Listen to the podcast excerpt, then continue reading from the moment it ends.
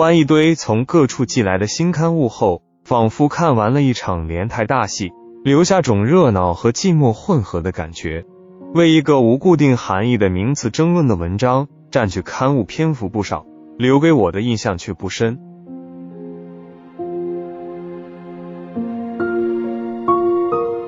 我沉默了两年，这沉默显得近于有点自弃，有点衰老。是的，古人说玩物丧志。两年来，我似乎就在用某种癖好吸住自己。我的癖好近于压制性命的定时，脚残理想的茧子。需要它，我的存在才能够贴近地面，不至于转入虚无。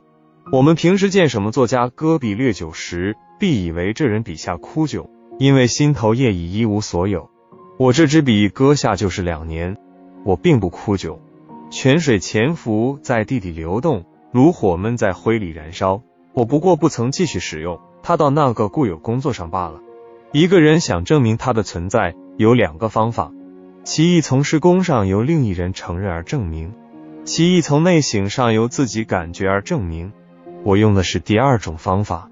我走了一条近于一般中年人生活内敛以后所走的僻路，寂寞一点，冷落一点，然而同别人一样是生存，或者这种生存从别人看来叫做落后，那无关系。两千年前的庄周，仿佛比当时多少人都落后一点。那些善于辩论的测试，长于杀人的将帅，人早死尽了。到如今，你和我读秋水、马蹄时，仿佛面前还站有那个落后的衣着必旧、神气落拓、面貌平常的中年人。我不写作，却在思索写作对于我们生命的意义。以及对于这个社会明天可能产生的意义，我想起三千年来许多人，想起这些人如何使用他那一只手。有些人经过一千年或三千年，那只手还依然有力量，能揪住多数人的神经或感情，去意它，松弛它，绷紧它，完全是一只有魔力的手。每个人都是同样的一只手，五个指头，尖端缀附个淡红色指甲，关节处有一些微窝和小皱。背面还萦绕着一点隐伏在皮肤下的青色经络，然而有些人的手却似乎特有魔力。是不是我们每个人都可以把自己的手变成一只魔手？是不是只要我们愿意，就可以把自己一只手成为光荣的手？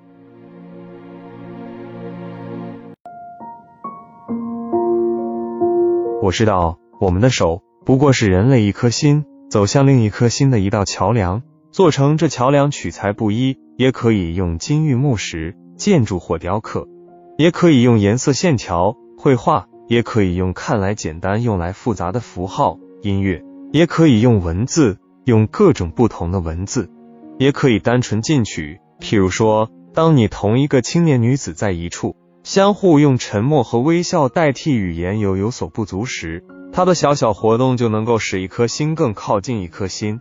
既然是一道桥梁，借此通过的自然就贵贱不一。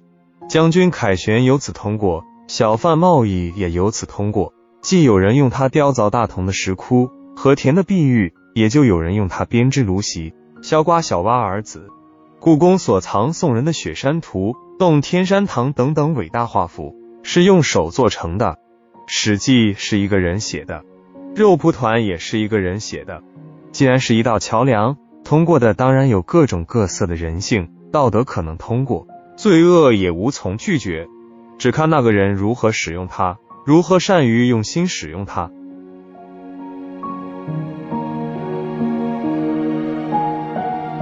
提起道德和罪恶，使我感到一点迷惑。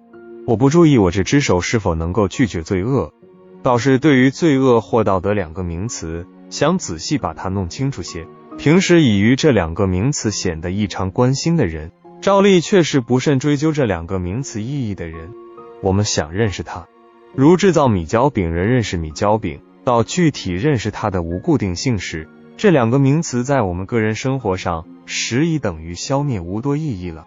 文学艺术历史总是在研制和再到意义上，人人都说艺术应当有一个道德的要求，这观念假定容许它存在，创作最低的效果。应当是给自己与他人以把握得住共通的人性，达到交流的满足，有满足而感觉愉快，有所启发，形成一种向前进取的勇气和信心。这效果的获得可以说是道德的，但对照时下风气，造一点点小谣言，装张为患，通常认为不道德。然而，倘若他也能给某种人以满足，也见或被一些人当作战略运用，看来又好像是道德的了。道德既随人随事而有变化，它即或与罪恶是两个名词，事实上就无时不可以对调或混淆。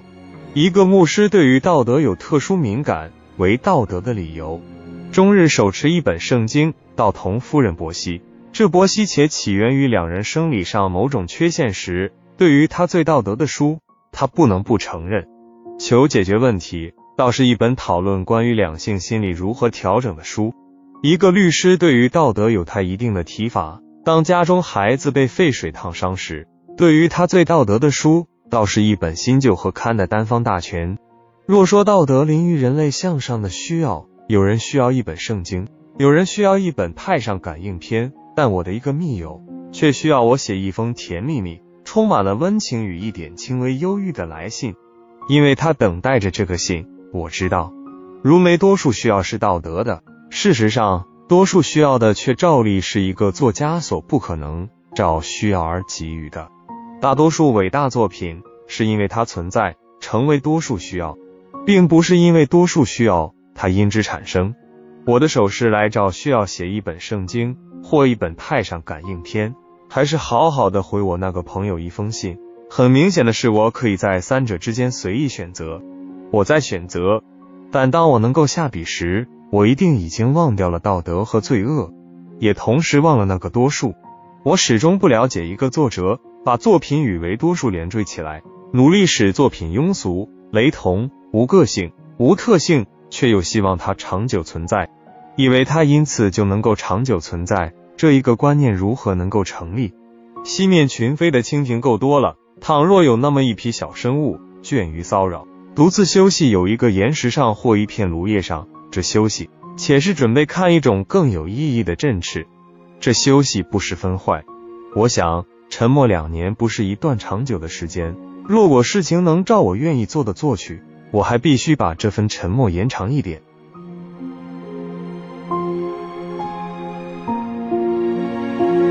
这也许近于逃遁，一种对于多数骚扰的逃遁。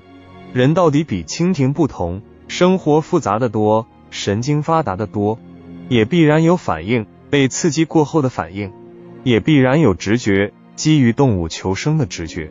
但自然即使人脑子进化的特别大，好像就是凡事多想一想，许可人向深处走，向远处走，向高处走。思索是人的权利。也是人其所能生存、能进步的工具。什么人自愿抛弃这种权利，那是个人的自由。正如一个酒徒用剧烈酒精燃烧自己的血液，是酒徒的自由。可是，如果他放下了那个生存进步的工具，以为用另外一种简单方式可以生存，尤其是一个作者，一个企图用手作为桥梁，通过一种理想，希望作品存在。与肉体脱离而还能独立存在若干年，与事实似乎不合。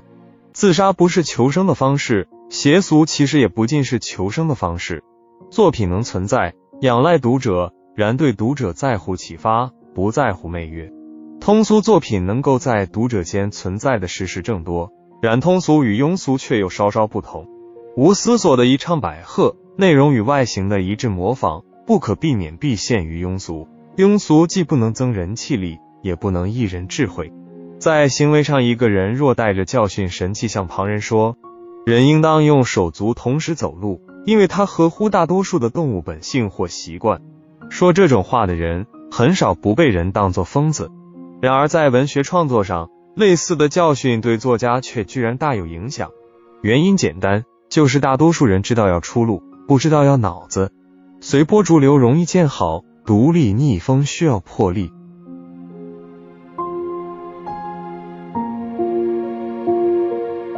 我觉得我应当努力来写一本圣经。这经典的完成，不再增加多数人对于天国的迷信，却在说明人力的可信，使一些有志从事写作者对于作品之生长多有一分知识。希望个人作品成为推进历史的工具。这工具必须如何造作？方能结实牢靠，像一个理想的工具。我预备那么写下去。第一件事，每个作家先得有一个能客观看世界的脑子。可是当我想起不是这世界，每个人都自愿有一个凡事能独立思考的脑子，都觉得必须有个这样脑子进行写作，才不必依靠任何权势而依旧能存在时，我依然把笔搁下了。人间广泛，万会难齐。巨鹿是水做成的，江河也是水做成的。菊抽移于南国，枣梨生长北方。万物各适其性，各有其意。因沉默处得沉默。古人名为顺天体道。雄鹰只偶尔一鸣，麻雀却长日叽喳，效果不同，容易明白。各是其性，各取所需。如果在当前还许可时，我的沉默是不会妨碍他人进步，或许正有助于别一些伟大成就的。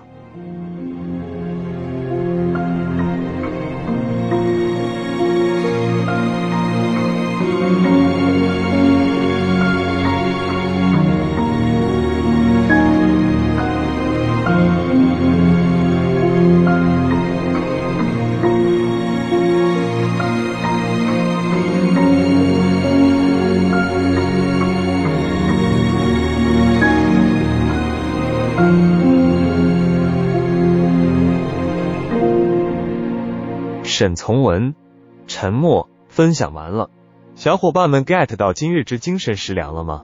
祝生活愉快。